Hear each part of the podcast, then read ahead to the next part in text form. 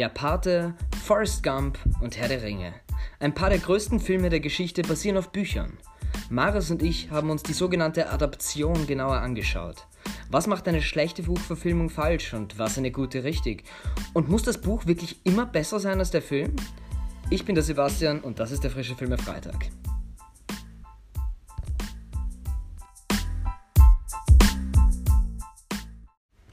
Und damit herzlich willkommen. Hi, hallo. Maris, was hältst du von der Aussage, das Buch ist besser als der Film?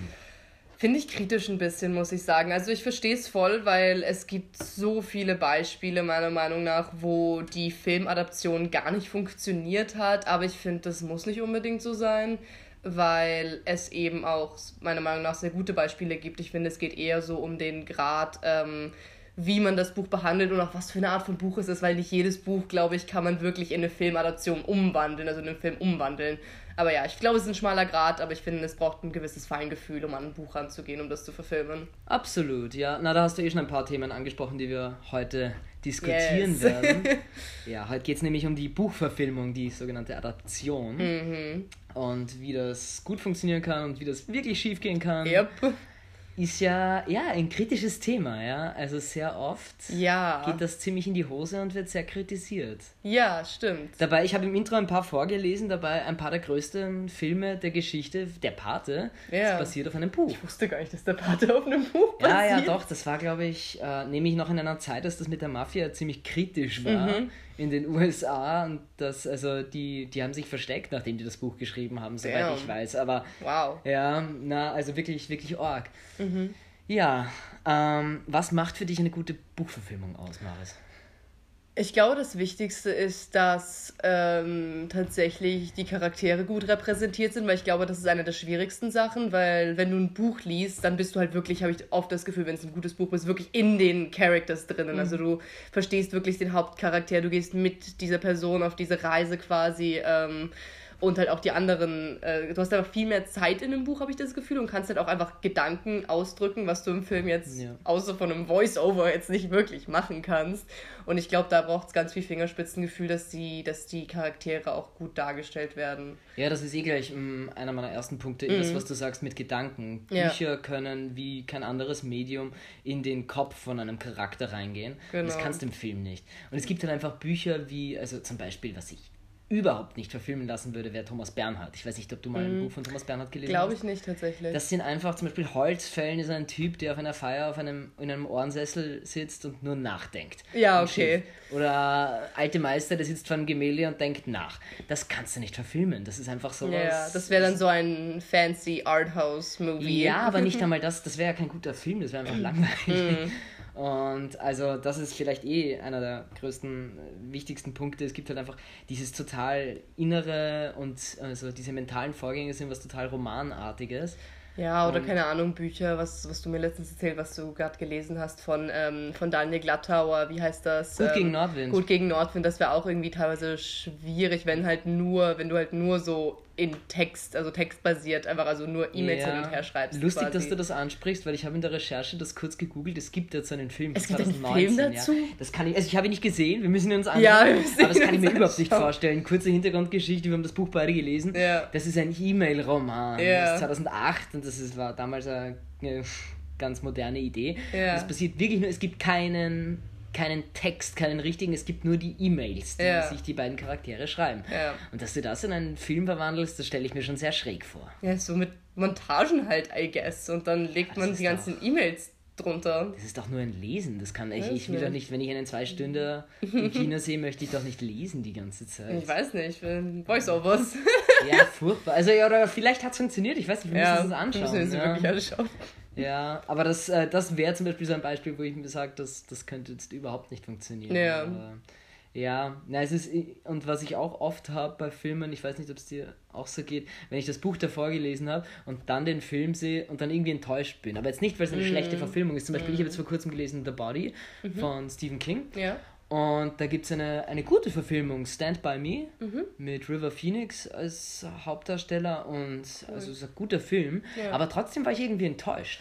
weil du baust dir halt irgendwie, wenn du das Buch davor liest, deine eigene Gedankenwelt, ja. deine eigenen Charaktere auf, ja. wie die Welt ausschaut, wie die Charaktere aussehen. Das ist halt einfach nicht möglich im Film. Genau, ich glaube, das ist, das, das ist auch eine der schwierigen Dinge, einfach weil, weil wenn du ein Buch liest, sind deiner Fantasie so keine Grenzen gesetzt. Also teilweise habe ich das auch gehabt, wenn ich so einen, äh, Hauptcharakter irgendwie hatte und mir die Person mir so mit braunen Haaren oder so vorgestellt habe und irgendwann ja. in der Hälfte so, die hat schwarze Haare, wie ich so, nee. Das geht aber nicht. Das, geht, also das, das ist schrecklich. Das, ist, das ist ja vom, vom Autor furchtbar, dass ja, das genau. in der Mitte dann raushaut. Genau. Ja. um, ähm, aber halt so, du hast halt irgendwie deine Fantasie, das ist einfach so, das kann halt kein Film nachmachen, so wirklich, so wie du dir diese Welt vorgestellt hast und ich glaube, das ist immer dann so ein bisschen schwierig. Um, ähm, aber natürlich bin ich auch, also bei, bei mir geht es, also die meisten Buchadaptionen, die ich so gesehen habe, das sind halt so Jugend-Fantasy-Bücher, so Tribute von Panem, mhm. Die Bestimmung, solche Sachen halt, Percy Jackson und da gibt es, wie gesagt, schon allein schon den drei sehr gute und sehr schlechte Beispiele. Ähm, weil zum Beispiel Tribute von Panem hat mir eigentlich immer sehr gut gefallen, weil ich finde, die haben einen guten Job gemacht, irgendwie die, die, die Hauptrollen und die Rollen einfach generell mhm. darzustellen, finde ich.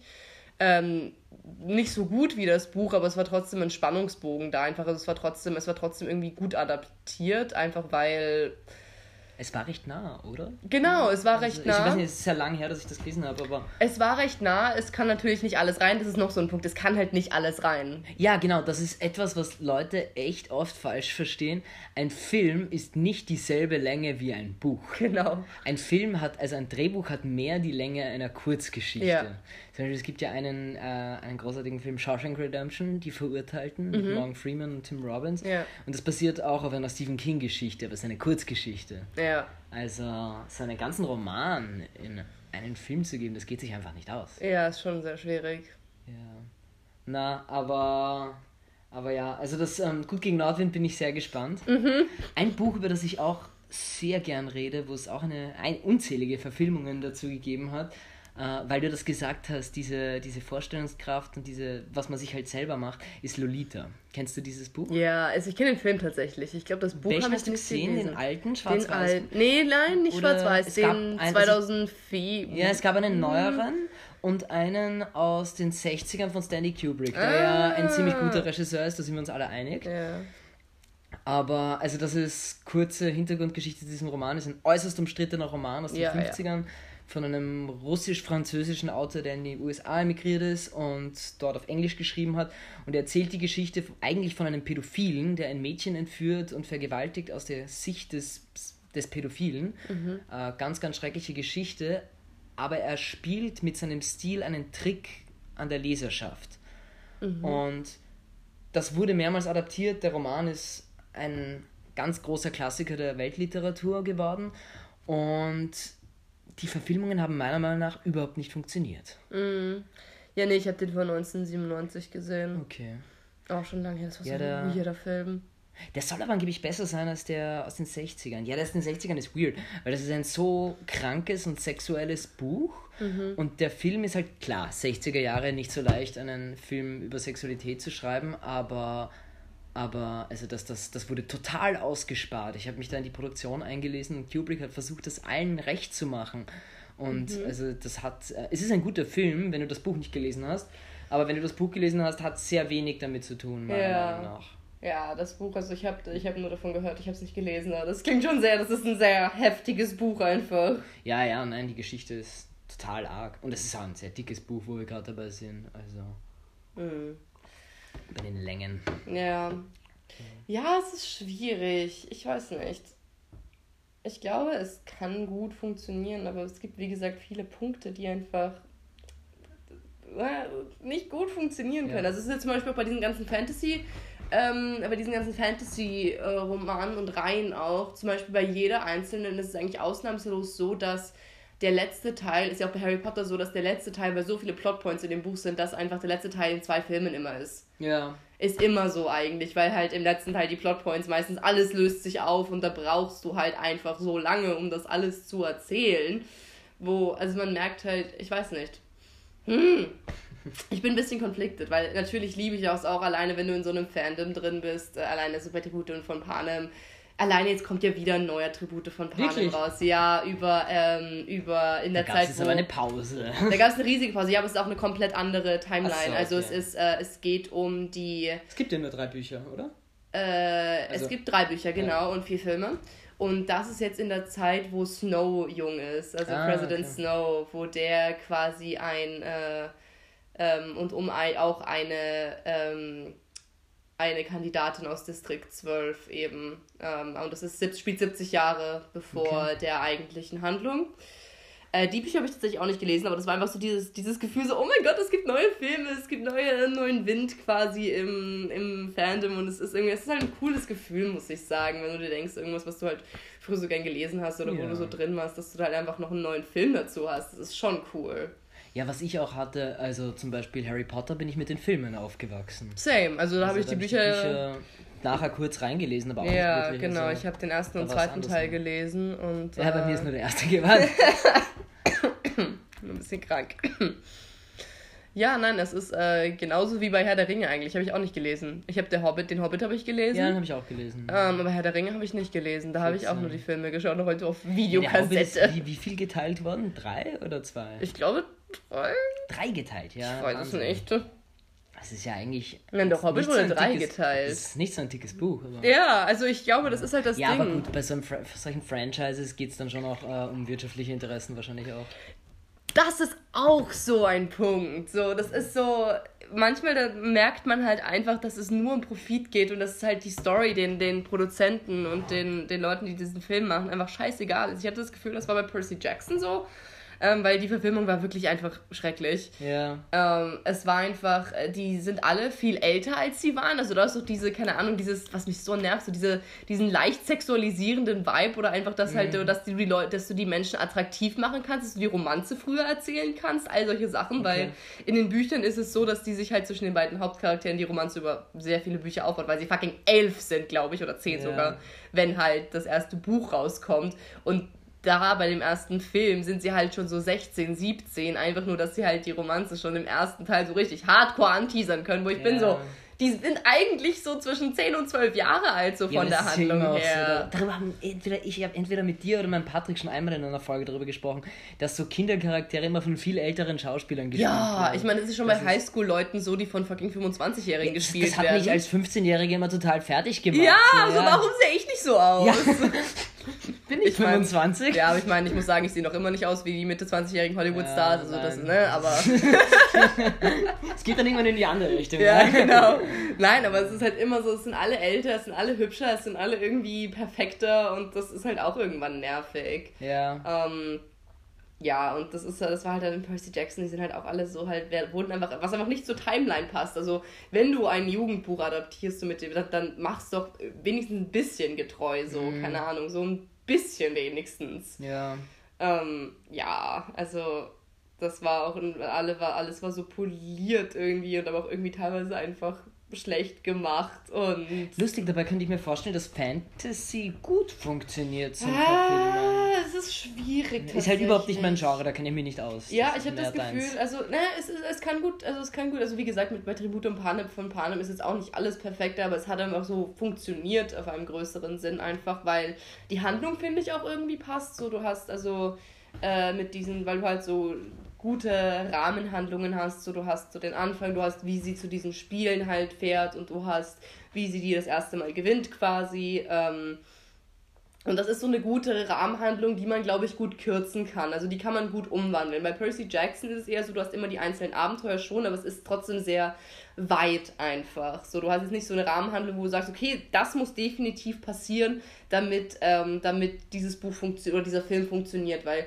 bei Tribute von Panem hast du das so. Du weißt, okay, sie muss auserwählt werden, sie muss dort ankommen, sie muss überleben und sie muss gewinnen quasi. Also du hast so Points, die wirklich unumgänglich für die Geschichte sind. Und ich glaube, das ist bei bei so, äh, so klassischeren ähm, äh, so Fantasy-Abenteuergeschichten, wo halt der Hero auf eine Reise geht und dies macht und das macht und das macht und das macht. Du musst die Reise irgendwie füllen quasi immer. Ja. Und ich glaube, da ist es schwieriger rauszupicken, was du wirklich brauchst für die Handlung von dem Film. Und ich glaube, das macht es schwieriger. Weißt du, was ich meine?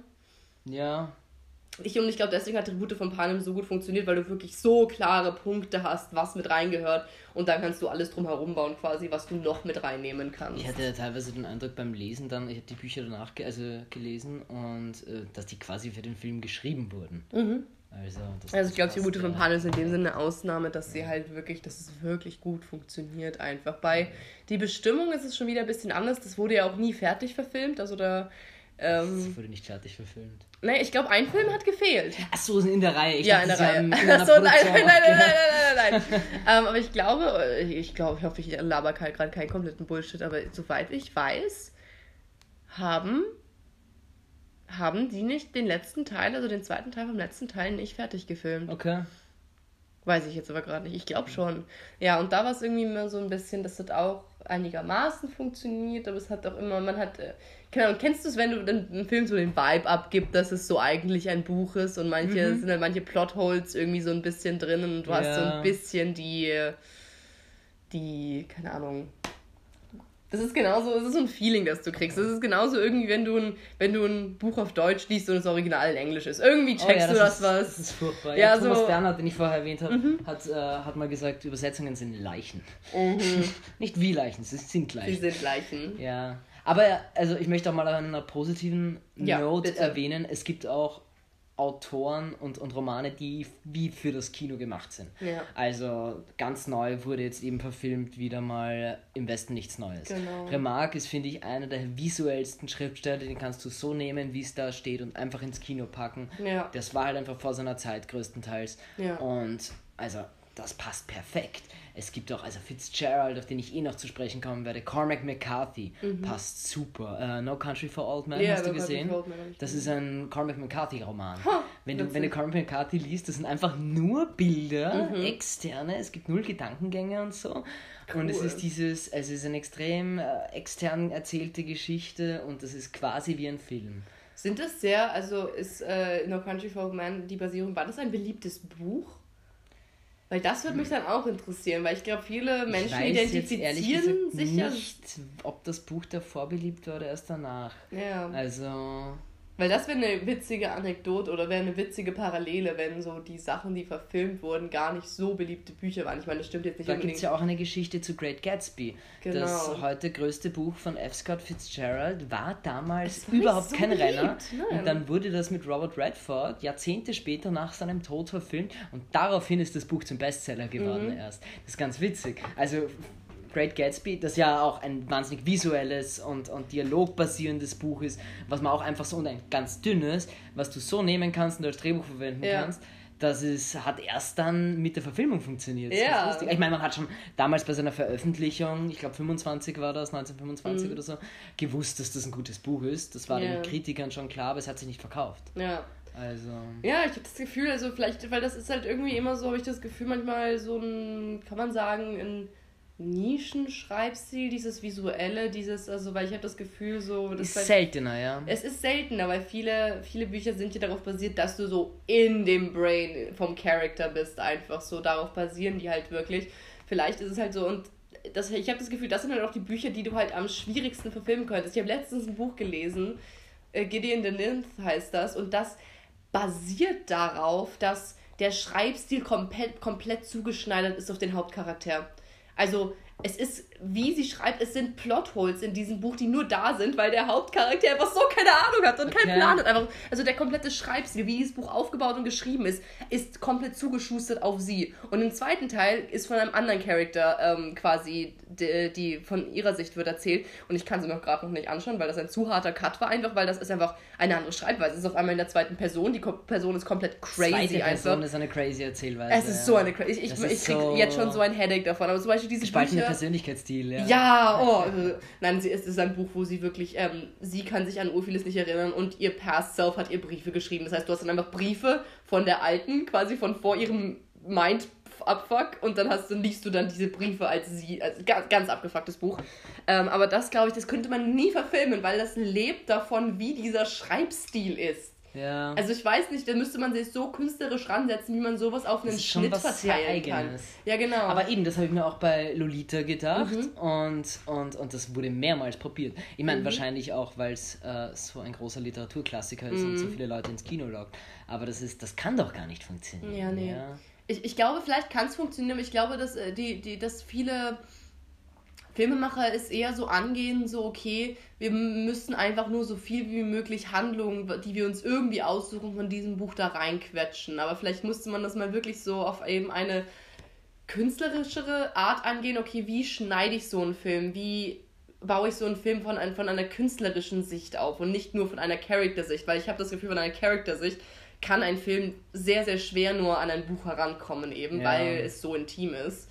Aber vielleicht kann man, wenn man das. Und weil es einfach, du, du hast einfach einen ganz anderen Blickwinkel. Ja. Du bist immer draußen. Es gab ja auch einen, einen, einen, ein Filmexperiment in den, in den 50ern, Lady in a Lake, mhm. haben sie versucht zu verfilmen und das war aus, aus der Sicht wirklich von zwei Augen gefilmt. Wow. Also sie haben wirklich probiert, diesen ganzen Film als POV ha. zu filmen.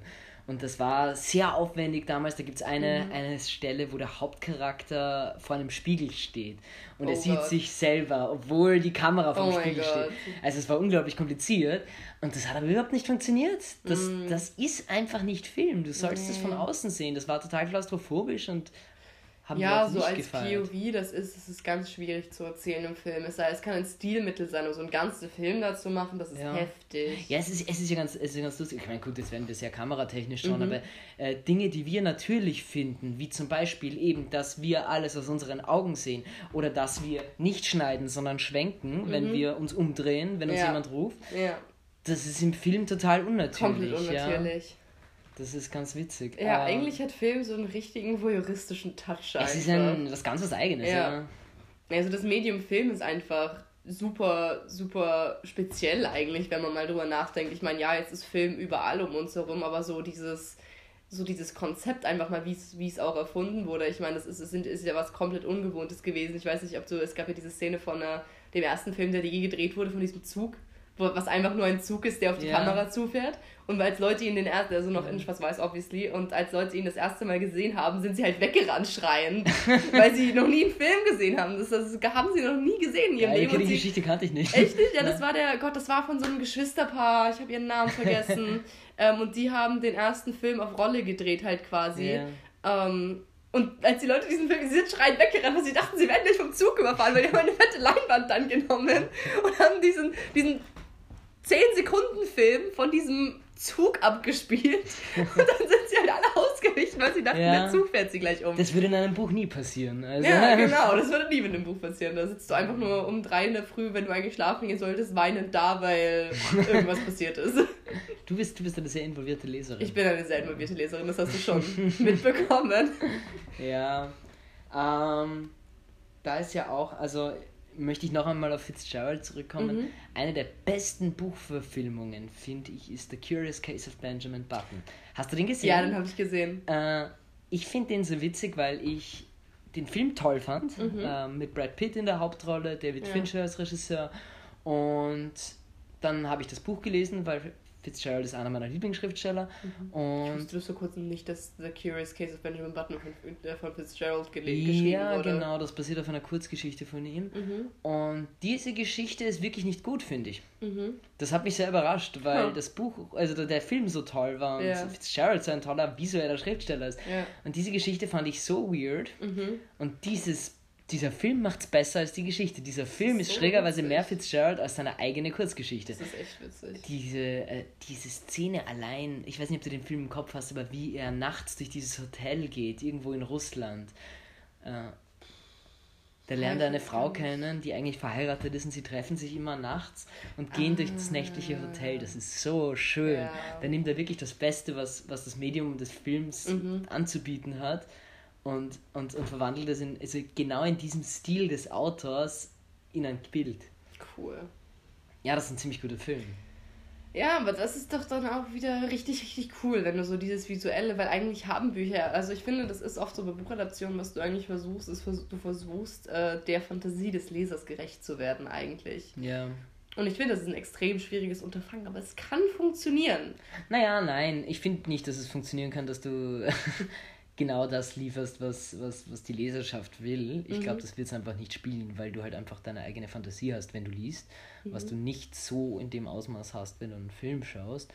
Aber du kannst ja was Eigenes daraus machen. Ja, genau. Aber ich finde so im gerecht werden eher in dem Sinn, dass man denkt so, oh, okay, ich lasse was anderes zu als meine eigene Fantasie, weil es ja. so gut ist. You know what I mean? So meine ich das. Ja, ja, okay, cool. Das, so, das macht Sinn, ja. Ja, so du wirst, glaube ich, immer deine, eigenen, deine eigene Art haben, wie du ein Buch quasi, also wenn du ein Buch mal gelesen hast, dann hast du mhm. deine Bilder im Kopf und es wird extrem schwer sein, ähm, wird extrem schwer sein, quasi da dahinter zu kommen oder sich da was Neues zu suchen quasi. Und ähm, aber wenn das dann was so Gutes ist, dass du denkst, okay, dass, ähm, sorry, ähm, dass... Maris hat gerade was weggeschmissen. das war keine Absicht. In mein Zimmer. nein, nein, ich habe meinen Gummiringel verloren. Nein. ähm, nein, aber wenn du was so Gutes schaffst, dass der Leser quasi eine alternative, eine alte, eine alternative visuelle Erzählung akzeptiert, dann finde ich, dass das was echt Tolles eigentlich. Ja, absolut. Das, das, das, das kann was wirklich Cooles sein, ja. Ja. Und es gibt ja auch, also es gibt ja eben nicht nur den Oscar für das beste Drehbuch, sondern den Oscar für das beste adaptierte Drehbuch. Das ja, ist ja eine ganz eigene Kategorie, die eigene. auf eigener Stufe steht. Ja.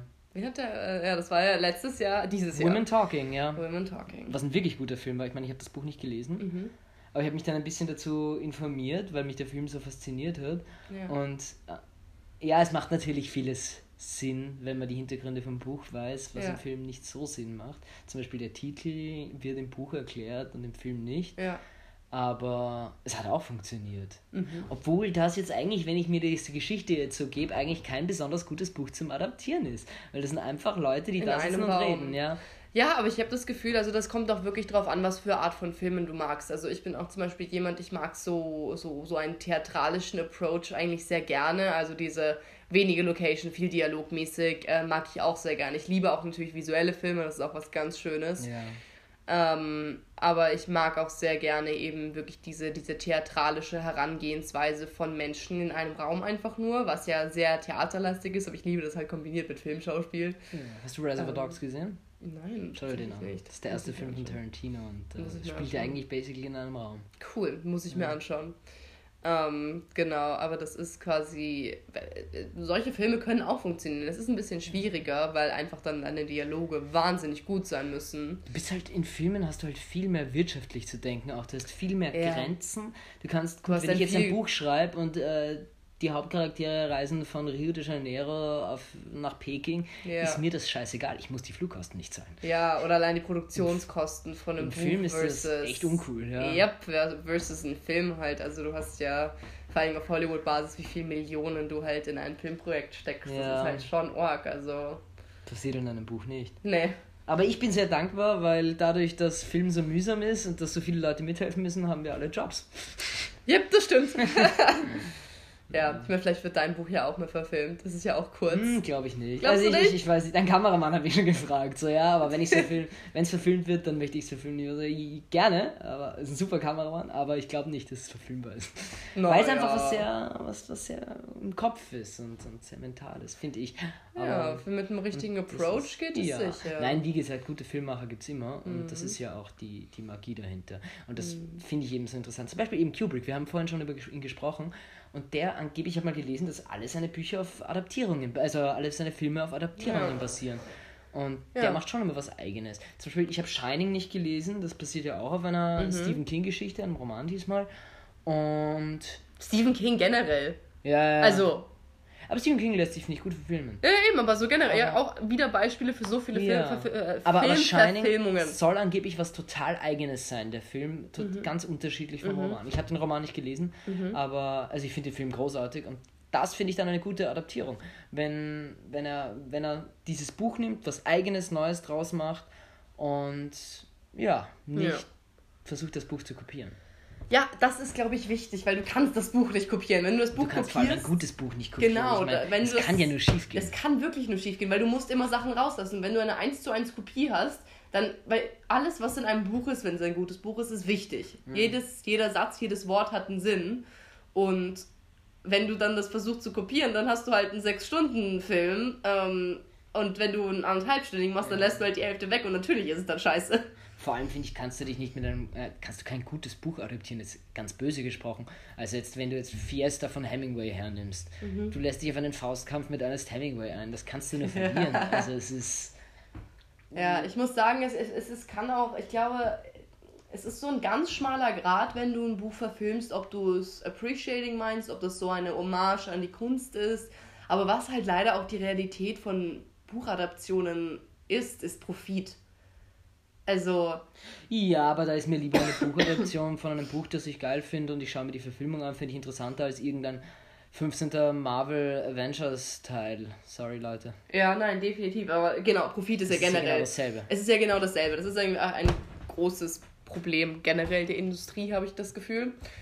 Ähm, aber halt, was halt, was halt irgendwie, keine Ahnung, es nervt mich halt einfach. Das ist einfach so, okay, du nimmst etwas her, was, das ist ja auch diese ganzen Neuverfilmungen. Es werden ja jedes Jahr Neuverfilmungen rausgehauen. Ja, im Westen nichts Neues zum Beispiel auch.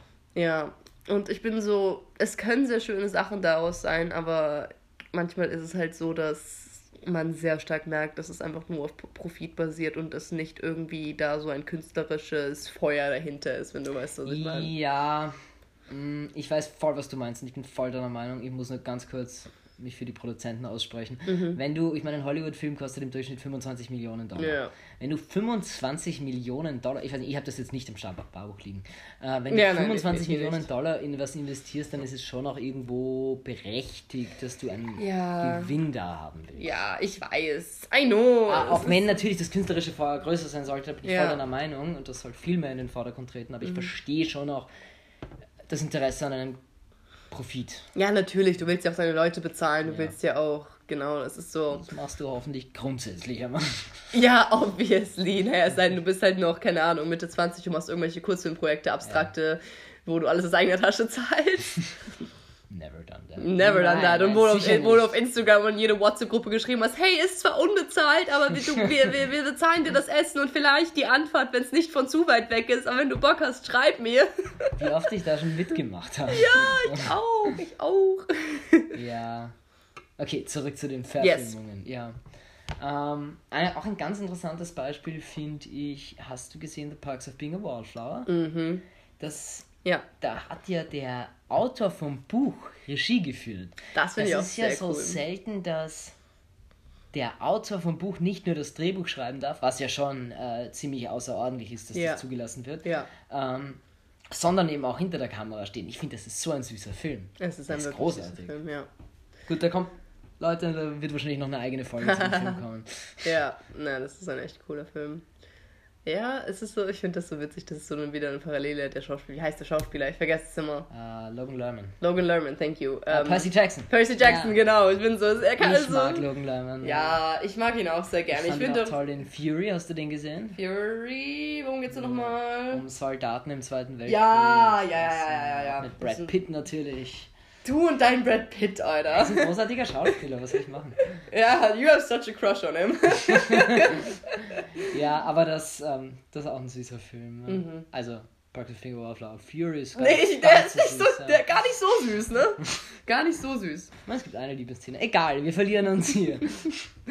ja, und ähm, hast du gesehen, zufälligerweise Barfly mit Mickey Rourke? Mm -mm. Äh, das ist eine Verfilmung von Bukowski. Mhm.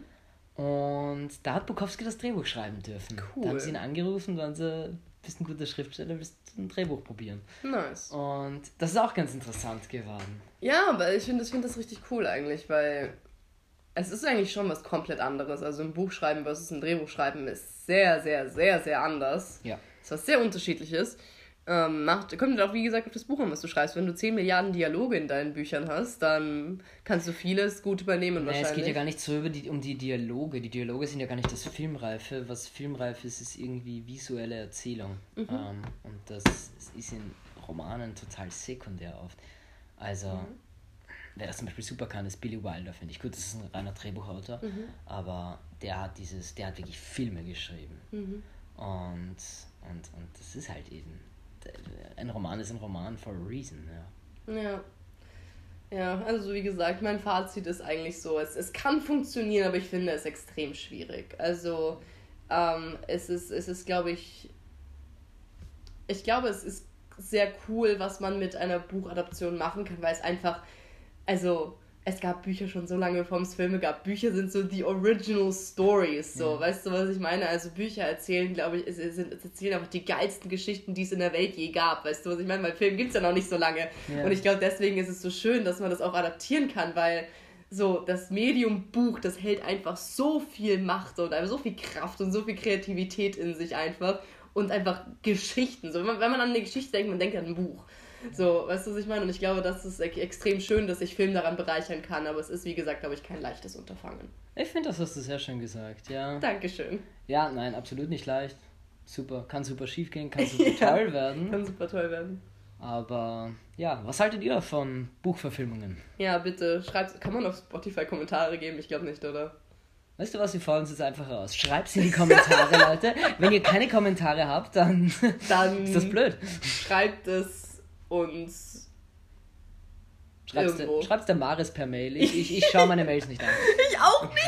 Nein, nein, schreib's der Maris, Leute. Ich glaube, ich, glaub, ich habe 3000 ungeöffnete Mails in meinem Post. Das ist immer geil, wenn du irgendwie am Montagmorgen die Mails aufmachst. Mhm. Das ist, naja, voll. Mhm. Ja. Okay, gut. Na gut. Leute. Dann, wir hoffen, euch hat es gefallen, wie wir mal wieder eine Runde gelabert haben. Hört nächste Woche unbedingt wieder bei Dominik und Luna rein. Yes worüber auch immer sie reden werden. und ich wir muss sehen endlich mal on track sein mit dem, was wir jede Woche machen. Wir haben irgendwo einen Plan, oder? Haben wir den? Ja, Patrick hat den Plan. Patrick hat den Plan. Na gut, okay, Na Leute, gut. dann bis zum nächsten Mal. Bis zum nächsten Mal. Ciao. Tschüss.